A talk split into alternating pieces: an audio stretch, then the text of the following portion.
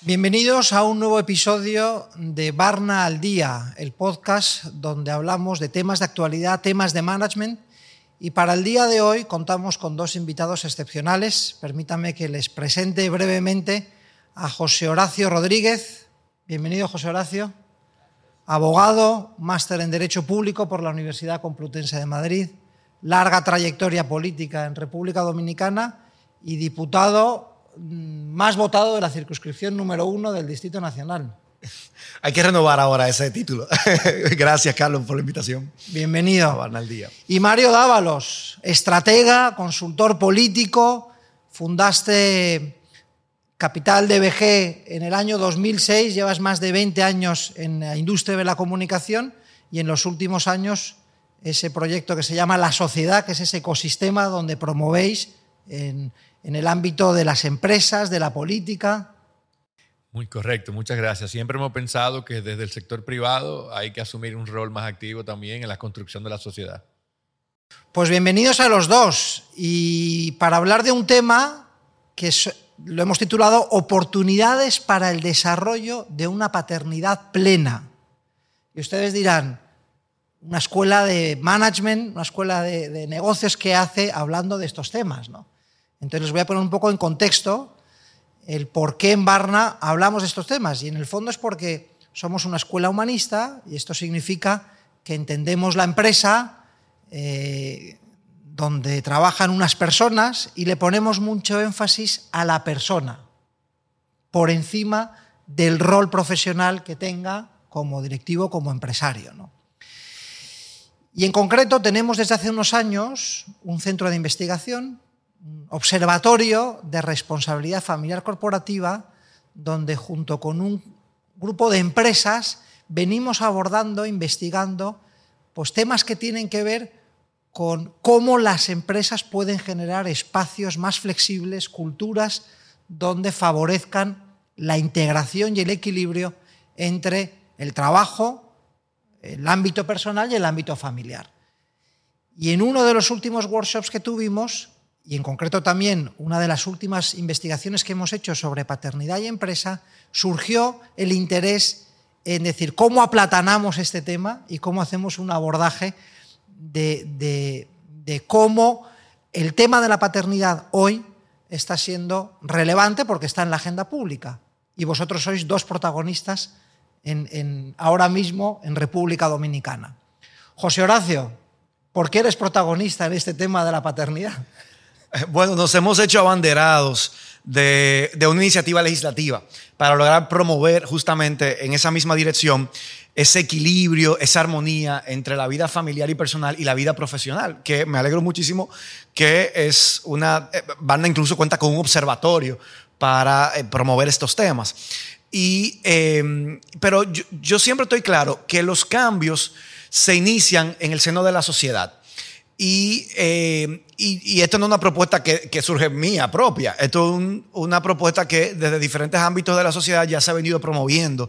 El hecho de poder contar eh, de manera formal con eh, permisos específicos, en este caso una licencia, para que los padres puedan ejercer esa paternidad esos primeros días de un nuevo bebé que llega a la familia, que se integra a la familia por el nacimiento que su esposa acaba de dar a luz. Entonces nosotros nos hemos hecho abanderado de esa iniciativa desde que fui candidato a diputado desde el 2019, que comencé con la precandidatura, como una de las propuestas que formaban parte de mi agenda legislativa. Y recientemente hemos logrado que ese proyecto sea aprobado ya en la Cámara de Diputados y pase al Senado, lo que yo considero como una victoria. Y, me siento sumamente contento. Y logramos que la Cámara de Diputados apruebe una modificación al Código de Trabajo para que incluya 10 días laborables de licencia de paternidad a los padres empleados cuando su esposa o compañera acaba de dar a luz. Así que nada, es, un logro que, acabamos de, obtener en la Cámara porque aprobar un proyecto de ley da trabajo, cuesta, no es tarea fácil, requiere sensibilización, pero ya hay precedentes. En el sector público, de hecho, el expresidente Danilo Medina aprobó por decreto 10 días laborables. El año pasado el presidente Luis Abinader lo aumentó de 10 días a 15 días laborables, que ya disfrutan en el sector público los empleados. Pero el código de trabajo, que data del 1990 para el sector privado, solamente prevé un permiso de dos días y es un permiso de dos días calendario, que si el alumbramiento, el parto se dio un viernes en la tarde, ya el lunes le toca reincorporarse al trabajo a, ese empleado. Y, bueno, de aprobarse este proyecto de ley pasaría a tener ya un permiso, una, licencia formal de 10 días. Recordemos que para las madres, desde el 2017 son 14 semanas eh, que se distribuyen entre pre y post eh, parto.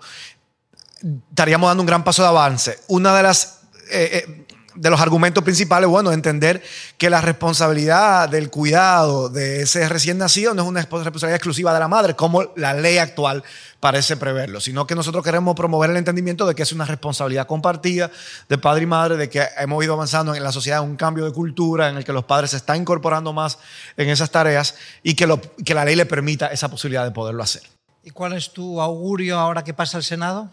Bueno, yo apuesto a que sobre todo ahora que estamos en tiempos electorales, los senadores vean esto como una oportunidad también para eh, mostrar un logro, para exhibir eh, una, una, iniciativa más lograda que beneficia a las familias dominicanas y que también mejora ¿verdad? la calidad, eh, yo creo que el, rendimiento incluso de, de, esos padres, porque yo hice un proceso como de consulta, de acercamiento previo para hacer, preparar el proyecto de ley y una de las cosas que te decían muchos padres era que en esos primeros días Em, tienen la mente en la casa, no tienen la mente en el trabajo.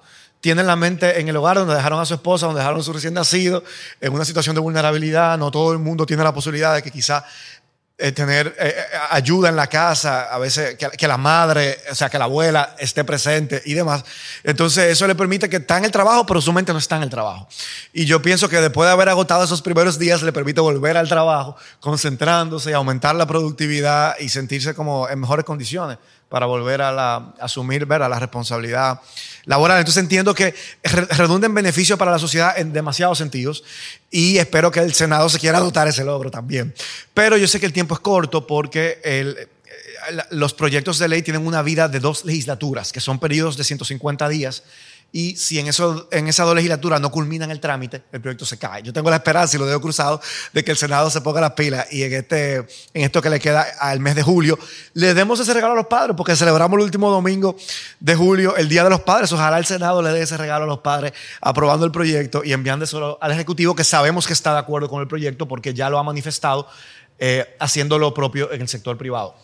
Sería Perdón, en el sector público. Sería una muy buena noticia. En el sector privado desde hace ya años hay empresas que vienen, digamos, ampliando ese permiso, esa licencia que por ley pues era muy limitada y daban más días, ¿no? Sobre todo algunas multinacionales aquí en el país, em, como cervecería, como BHD. Digo estas empresas porque son miembros del observatorio y así les hago una, ¿eh? una cuña publicitaria. Pero, Mario, tú empezaste desde el 2019 ya en plan activista con unas campañas en los medios que generaron mucho ruido. ¿Por qué te lanzaste con este tema? Yo creo que siempre, siempre partimos del hecho de que las empresas no, eran, no son solamente entes comerciales, sino que tienen un rol político, un rol social y un rol cultural. Y desde, ese, desde esa perspectiva también siempre pensamos que nuestra empresa debía tener una voz pública, una voz eh, que opinara, que participara de esos asuntos sociales y culturales y políticos, ¿no? Yo sé que mm, hoy por hoy hay mucha controversia, hay mucho miedo a la controversia, pero en el 2019 nosotros decidimos aumentar nuestra licencia de paternidad de los dos días a... ¿Vuestra empresa? De nuestra empresa a 10 días, lo llevamos en ese momento, y hicimos una pequeñita campaña en redes sociales. Esa campaña cobró mucha atención y empezamos una petición para recolectar firmas esa recolección de firmas llevó a una gran atención mediática. Participamos de programas de radio, programas de televisión. Eh, se generó una conversación muy importante. Y el tema de licencia de paternidad sale porque nos habíamos dado cuenta que había un cambio generacional muy importante. Que si el padre antes era el padre proveedor y protector, ahora también el padre quería participar, tenía el deseo de participar. Eh, en un modelo de familia más eh, igualitario, donde quería participar más de, la, de los primeros días del niño. Obviamente hay mucha data también que, que, demuestra el beneficio de eso para el niño y para el matrimonio, para la madre, del apoyo, donde también hoy por hoy, eh, digo, en ese momento también lo que pasaba era que si la madre es la única responsable, se crea la visión de que los asuntos domésticos son exclusivos de la madre. Entonces empezamos esa campaña. Esa campaña fue, empezó muy pequeña, pero fue muy exitosa, hizo mucha bulla y quizás un mes y medio más tarde el presidente Medina lo lleva, creo que a siete días en ese momento.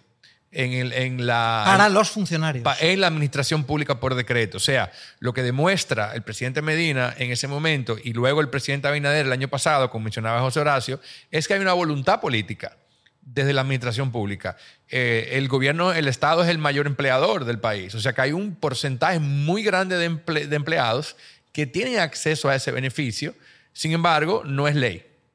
Entonces, este año, viendo eh, el empuje que José Horacio venía haciendo en el, en el Congreso, volvimos de nuevo con esta campaña de licencia para papá y volvimos nuevo a plantar el tema y lo llevamos a la empresa de 10 a 15 días.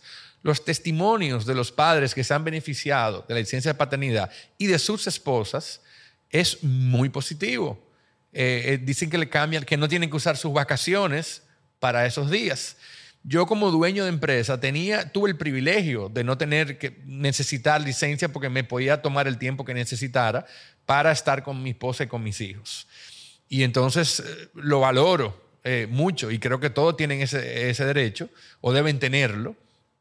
Aplaudo el trabajo que viene haciendo José Horacio desde el Congreso, el empuje, nuestro rol ha sido apoyarlo a él en estos últimos años, apoyar esa iniciativa, pero creo que es fundamental el rol de las empresas en la construcción de sociedades más justas y de eh, políticas que apoyen esta unidad familiar.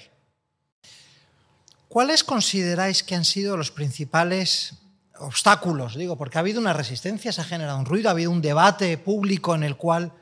Eh, ¿Cuáles son esos frenos, esas resistencias? ¿Por qué, si esto a nivel mundial está demostrado, ¿no? Digo, porque esto eh, eh, genera no solamente el bienestar de los empleados, sino que también no afecta a nivel de productividad. Tú lo decías, José Horacio, que oye, un señor que acaba de dar a luz, pues eh, digo, un señor, me refiero, una familia, ¿no? un cónyuge, que, que, su esposa ha dado a luz, al revés, el que tú lo tengas en, en la oficina, pues probablemente su rendimiento no va a ser el mismo. Pero ¿cuál ha sido las resistencias, por ejemplo, que tú te has encontrado en ese proceso de, del sometimiento de modificación de ley? Bueno, lo primero es que yo me he encontrado con que tiene otros abanderados en el Congreso este proyecto.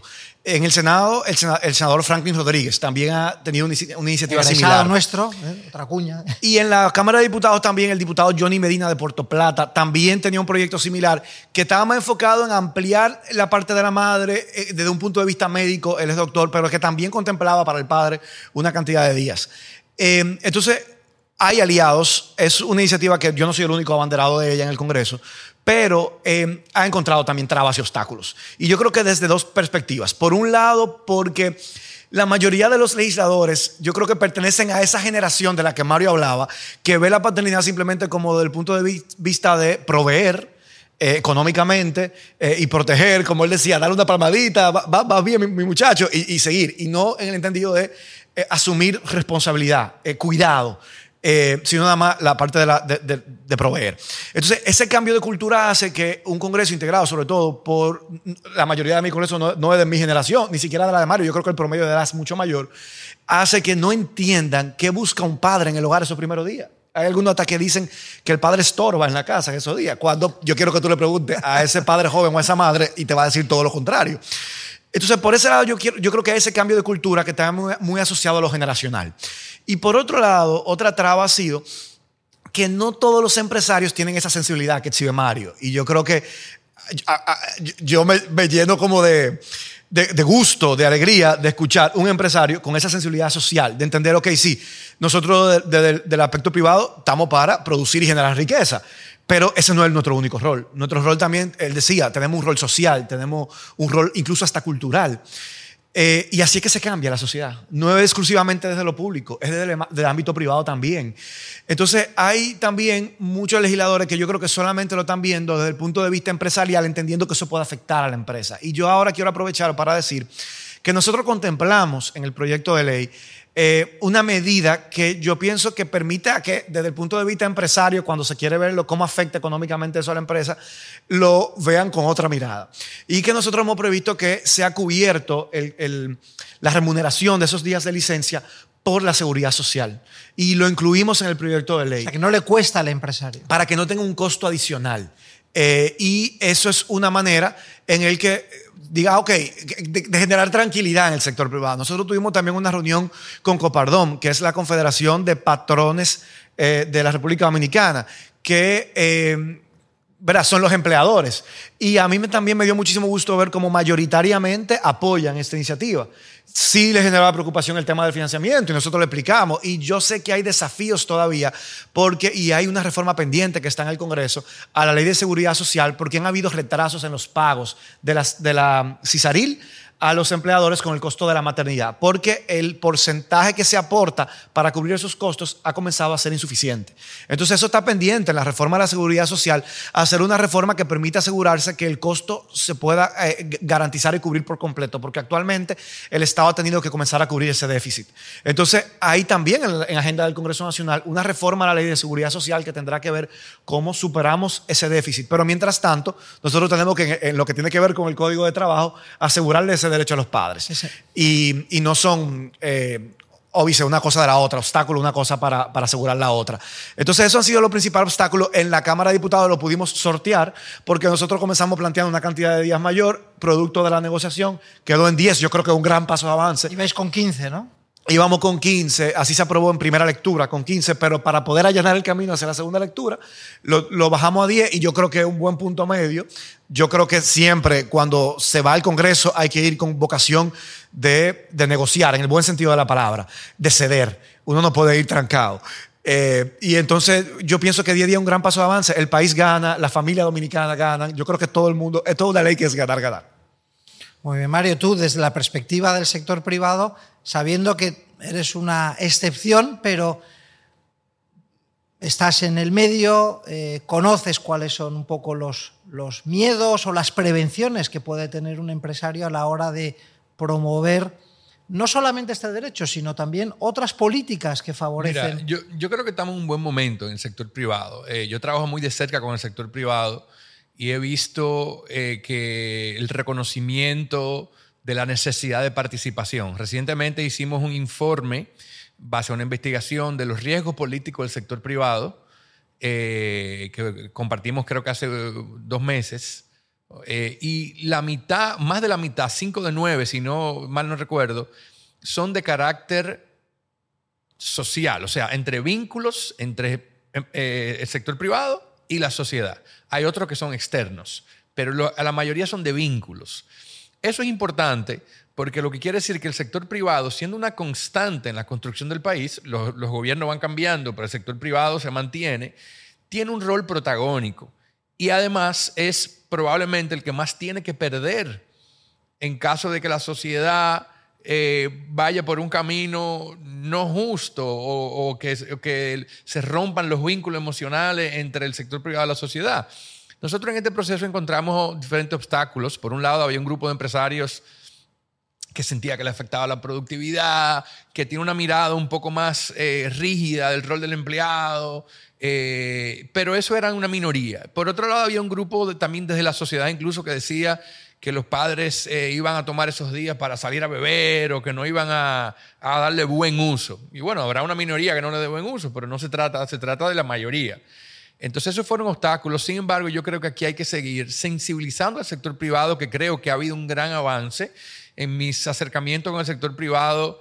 Y, los gremios del sector privado han sido muy positivos. Yo creo que he visto a un sector privado sensibilizado de, su rol, consciente de, la necesidad, eh, que se mira en el espejo también de otros países de la región y entiende la necesidad de tener un rol mucho más activo. O sea, creo, que hay un buen momento por ahí. Eh, creo que tenemos que seguir siendo muy efectivos en la comunicación, con ellos, con el sector privado, acerca del proyecto de ley, de este y otros derechos, y hacerles entender el rol que deben tener en esto de construir un mejor país. O sea, no se trata de un discurso vacío, no se trata de, incluso no se trata de impulsar eh, discursos económicos, de cuánto empleos aporto. Yo creo que, por ejemplo, en las investigaciones también que hemos hecho, la gente dice, les reconoce al sector privado los, los eh, aportes económicos, pero dice, ya, te los reconozco, pero ¿y qué? O sea, eso no es suficiente. Entonces ahí hay una gran oportunidad. Este proyecto me parece un gran paso eh, y, creo, estoy convencido de que la mayoría del sector privado, del empresariado, lo, aceptará y, será partícipe de él. Incluso creo que tenemos que seguir promoviendo a priori del proyecto de ley incluso la participación voluntaria del sector en, licencia de paternidad. Así es. Ir más allá, ¿no? Ir más Totalmente. Fíjate, una de las cosas que has comentado, que es el de las nuevas generaciones. ¿no? Nosotros en el observatorio recientemente hicimos un estudio de 11 países en Latinoamérica, donde recogíamos cuáles eran las eh, nuevas expectativas que tienen, sobre todo millennials y centennials, eh, con respecto a su vida profesional, laboral y familiar. Muchos de ellos todavía no siendo padres, pero bueno, cuando tú les preguntas, oye, ¿tú cómo te ves en un futuro? ¿no? Y aquí te puedo preguntar, José Horacio, y puedes dar tu opinión, porque esa expectativa empieza a convertirse en una demanda ya futuro. Es decir, muchos de los millennials y sobre todo centennials, cuando van a emplearse, y esto nos lo comparten los, los responsables de gestión humana de las empresas, ya van exigiendo al empleador el decir, oye, ¿cómo es tu política de flexibilidad? En términos de horarios, de, teletrabajo y por supuesto también en estas cuestiones que ya los consideran hasta básicas. Es decir, oye, yo hoy no soy padre, pero ¿cómo creéis, pensando en esa ya desde un punto de vista ya casi como sociológico, ¿no? ¿Cómo son estas nuevas generaciones en República Dominicana en relación a este tema? Bueno, eh, yo de mi parte, lo que, y estudiamos, dedicamos mucho tiempo a la investigación, eh, tenemos una empresa de investigación, o sea que tenemos mucha data. Eh, definitivamente lo que hay es, por un lado, una necesidad de tener un balance mayor entre, entre vida y trabajo, de, de, tema de calidad de vida, el tema de participación familiar, de salud mental, eh, todos son preocupaciones muy presentes en las nuevas generaciones y yo creo que el tema de la licencia de paternidad cae en ese grupo de, preocupaciones donde, donde la gente dice, yo no vivo para trabajar. O sea, es, eh, ser, ser un, como dicen los americanos, a cog in the machine, ¿no? Yo no soy simplemente una herramienta, sino que yo tengo aspiraciones que de carácter emocional, tengo aspiraciones de carácter familiar, eh, y, y, el tema también de la participación del deseo individual de cada quien. Eh, entonces son cosas muy relevantes para las nuevas generaciones. Eh, el tema del teletrabajo, el trabajo híbrido, eh, pero, pero el tema de la paternidad y, el tipo de paternidad, y me refiero a paternidad generalizada, o sea, madres y padres, es también de, es participativo. O sea, ambos quieren participar, es un proyecto en conjunto. Eh, ya no hay esa diferencia de roles, ¿no? O sea, ya no es el proveedor, como decíais antes, sino que ya es una corresponsabilidad. Cocinan, limpian, o sea, eh, hay, hay una. La tendencia del primer mundo empieza a llegar aquí. Yo digo, aquí llegan las cosas entre 5 y 8 años más tarde, eh, aunque se viene reduciendo. Y cuidado. aunque se viene reduciendo el, tiempo. Pero sí es una, es una exigencia, y nosotros lo vemos en la empresa, es una exigencia cada vez más presente. José Horacio, tú eres millennial, ¿no? Sí. ¿O eres centennial? no, millennial. Sí. sí. Y yo, lo percibo muy parecido, de, una manera muy similar. Yo creo que eh, antes había una cultura eh, de que de, priorizar el trabajo, incluso a, veces hasta del bienestar personal. Y yo creo que yo pertenezco a una generación que busca más alcanzar un equilibrio. Eh, y no desgastarse en el trabajo y, ponerle límites si eso va en contra del bienestar personal. Y yo creo que ese, cambio se ha dado ahí, a partir como de, de, mi generación, yo lo percibo.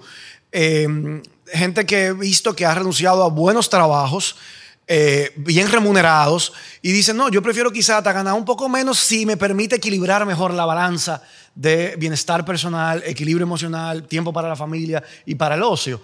Y, y, y buscar ese, ese, equilibrio. Yo creo que eso es algo que tal vez no se veía tanto antes. Eh, y va acompañado así como a ese, a ese cambio de roles. La sociedad, las sociedades evolucionan y las reglas de juego tienen que evolucionar eh, con, con, esos cambios sociales y con ese cambio de expectativas eh, generacionales.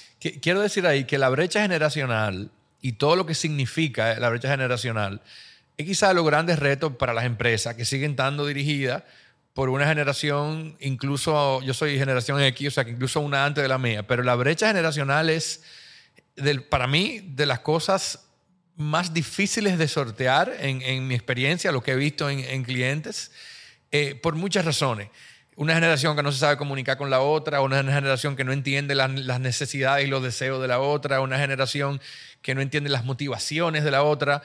Eh, y ahí hay un trabajo que hay que hacer de, acercar eh, generaciones eh, para poder dialogar y entender las preocupaciones y las motivaciones y los deseos. Voy a meterme en un charco complicado, pero voy a aprovechar, yo soy español, aunque muy aplatanado porque llevo desde el año 2010, pero siendo vosotros dominicanos y siendo los tres varones, ¿no? Ahora se habla mucho de la nueva masculinidad. Es verdad que esto tiene diferentes miradas. Si la estás viendo desde en España, por ejemplo, esto ha generado mucha polémica a través precisamente de una serie de leyes que querían promover unas cosas y no sé si lo han logrado. ¿no? Pero sí es cierto que las nuevas generaciones, en relación a los varones, y aquí decidme vosotros si esto está llegando también a República Dominicana, pues efectivamente, o sea, hoy esa nueva masculinidad lleva a que el hombre pues tenga una mayor sensibilidad. Y esto se puede decir sin ningún problema, tenga una mayor inteligencia emocional y, oye, en el cuidado de los suyos y, las responsabilidades del hogar, eh, es responsabilidad de los dos. No es esto te toca a ti, esto me toca a mí, ¿no? Yo tengo. Totalmente. Yo, yo tuve la suerte de crecer en un, hijo Horacio conoce bien mi familia. Yo tuve suerte de crecer en una familia muy atípica eh, en el momento que crecí. Eh, de hecho, yo vine a, darme cuenta de que el machismo era un tema mucho más tarde, porque en mi casa era muy igualitaria, muy... Eh, en ese momento decían que era muy hippie para, para cuando, cuando yo venía creciendo. Era como muy... Mi padre es filósofo, mi madre es educadora. O sea, era una casa muy atípica. Eh, pero crecimos de esa forma, donde había mucha igualdad, somos además dos hembras y dos varones a nivel de, de los hijos. Y a mí me costó luego como entender que esa no era la, la norma, que mi familia era la que era típica eh, dentro de la... Eh, pero yo sí creo definitivamente que, que el rol de la nueva masculinidad hay mucho, mucho espacio de discusión ahí. Hay cosas con las que yo no estoy de acuerdo, otras cosas que sí, pero sí definitivamente creo que el rol del padre y del proveedor como tal no es, del, no es completamente válido. Por ejemplo, en mi familia ambos somos proveedores, ambos somos protectores, ambos tenemos un rol eh, activo. Creo que mi esposa todavía más que yo, pero es por, por, por su personalidad. Eh, pero creo que eso cambió completamente. Y, y, creo que ahí, como decía José Horacio, hay, hay generaciones que todavía no logran comprender ese cambio, que se aferran un poco como las cosas eran antes. Yo entiendo eso, es muy difícil desprenderse de la manera en que te enseñaron a ver la sociedad, a ver el mundo. Eh, pero eso es, lo que comentaba anteriormente, parte de una brecha generacional. Eso vino para quedarse. Eh, y además creo que las mujeres son mucho más empáticas que nosotros a la hora de dirigir y promuevo donde haya, o sea, yo creo que debería haber más mujeres liderando, porque son mucho más empáticas. Habría muchísimo menos conflictos eh, si hubiera más mujeres en posiciones de, liderazgo. José Horacio. Mira, ese es un tema que sí, que genera mucha controversia, eh, debate. Eh, y, pero no importa cómo le llamemos, ya sea nueva masculinidad, masculinidad positiva, yo creo que lo importante es desarrollar herramientas y promoverlos desde el Estado, de todos los sectores de la sociedad, que nos permitan cambiar patrones. Porque, y sobre todo, pienso en un país que en, el pasado mes de junio, eh, cada 72 horas murió una mujer víctima de su pareja o expareja. Entonces, es una sociedad que y, no pasa a la inversa. O sea, no murieron cada 72 horas un hombre amando de su pareja, eh, perdón, un hombre amando de su pareja mujer. Entonces, es una sociedad todavía, la, dominicana, que eh, la violencia machista existe y que se lleva la vida de, decenas eh, o centenas de mujeres cada año. Entonces, ¿cómo cambiamos esos patrones? ¿Cuáles son las herramientas que tenemos que hacer para impulsar patrones de conducta que nos hagan entender a los hombres que no somos dueños de las mujeres? que podemos querer y amarse y eso no tiene que ser sinónimo de ejercer violencia. Eh, y, ese cambio de esos patrones es lo que trata de promover esa, eso que se llama masculinidad positiva. Entonces, el nombre podemos quizá que genere controversia o no, pero sí entender que hay un problema en la sociedad dominicana que genera violencia y que esa violencia se lleva a la vida de, personas. Y además, eh, no solamente a veces en el ámbito de las relaciones de pareja, en otros ámbitos, que a veces hasta esa pelea por un parqueo que termina terminando en uno muerto en esa disputa, es quizá una forma de, esa, de, ese, de ese machismo en el que nos entendimos cuestionada nuestra, nuestra eh, eh, masculinidad por, por, temas de esa naturaleza. Entonces, ese cambio hay que promoverlo y la educación es una herramienta fundamental para, para ese cambio de cultura hacia una sociedad con mayores niveles de paz, con menos niveles de violencia. Eh, y yo creo que, que de eso es de lo que se trata y yo creo que con eso nadie puede estar en desacuerdo. Eh, porque nadie, creo que en su sano juicio promueva la violencia. O, pero, pero sí, sí hay patrones que hay que promover y yo creo que no importa el nombre que le llamemos, eso hay que tratar de fomentarlo y promoverlo. Estimados, se nos fue el tiempo. Eh, les agradezco muchísimo el haber participado en esta conversación.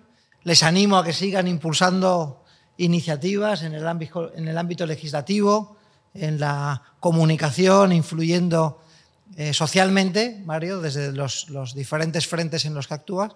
Y nada, espero que nos volvamos a emplazar porque creo que se nos han quedado muchas cosas ahí en el tintero y nos mantendremos al, Muchísimas gracias por la invitación. Y qué buena iniciativa, gracias. Gracias.